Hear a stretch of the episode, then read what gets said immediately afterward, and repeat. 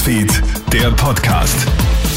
Schönen Vormittag aus der Krone-Hit Nachrichtenredaktion. Matthias Klammer hier und ich habe die wichtigsten Infos für deinen zweiten Adventssonntag für dich. Die Mehrheit der Österreicher ist für eine Impfpflicht. Laut einer aktuellen Umfrage des Meinungsforschers Peter Hayek für ATV sind nämlich 53 Prozent dafür. Knapp ein Drittel, genau 32 Prozent der Befragten ist strikt gegen eine Impfpflicht. 13 Prozent sind unentschlossen. In einer anderen Umfrage befürworten sogar 63 Prozent Strafen für Impfverweigerer. Unter den Wählergruppen zeigen sich auch große Unterschiede, während die große Mehrheit der ÖVP und SPÖ-Wähler die Einführung der Impfpflicht begrüßen, sprechen sich 90 Prozent der FPÖ-Wähler gegen die geplante Einführung im Februar aus. In Wien sind gestern wieder über 40.000 Menschen auf die Straße gegangen, um gegen die Corona-Maßnahmen der Regierung zu demonstrieren. Den meisten ist die ab Februar kommende Impfpflicht ein Dorn im Auge. Damit gesellt sich Österreich zu den Staaten wie dem Vatikan, Tadschikistan und Turkmenistan. Dort gibt es bereits eine Corona-Impfpflicht. Nötig geworden ist das durch eine niedrige Impfquote, Rekorde bei den Infektionszahlen und volle Intensivstationen.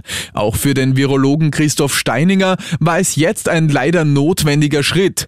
Er sagt zu ATV, es ist klar, dass wir deutlich schneller werden müssen bei der Impfung und mir wäre eigentlich persönlich lieber gewesen, wenn wir die Bevölkerung noch mehr abholen können mit Informationsveranstaltungen, äh, mehr auf die Sorgen und Fragen eingehen könnten. Aber irgendwo müssen wir beginnen und äh, eine Kombination von Erklärung und, äh, und Unterstützung mit Wissen plus der Regelung finde ich sinnvoll.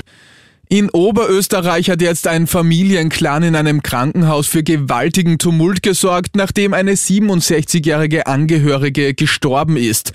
Im Klinikum Kirchdorf stürmen elf Familienmitglieder das Spital und werfen mit Gegenständen um sich. Sie attackieren den Portier und verletzen eine Krankenhausmitarbeiterin. Fünf Polizeistreifen verhindern Schlimmeres. Die Familienmitglieder erhalten daraufhin Hausverbot und werden angezeigt. Weihnachtsgeschenke zu kaufen könnte heuer für die Briten ein richtiges Problem werden. Die britische Logistikbranche rechnet nämlich mit Engpässen und Verzögerungen. Man erwartet, dass es in den Geschäften weniger Auswahl gäbe als üblich. Kunden müssten wohl auch länger auf ihre Waren warten. Der Grund, immer noch fehlen in Großbritannien Zehntausende Lkw-Fahrer. Und dieser Mangel sorgt in den letzten Monaten für massive Probleme. Und das war schon wieder mit den wichtigsten Infos für Sonntagvormittag. Das nächste Update und den nächsten Podcast gibt's dann wieder am Abend von Clemens Draxler. Schönen Tag dir noch. Krone Hits, Newsfeed, der Podcast.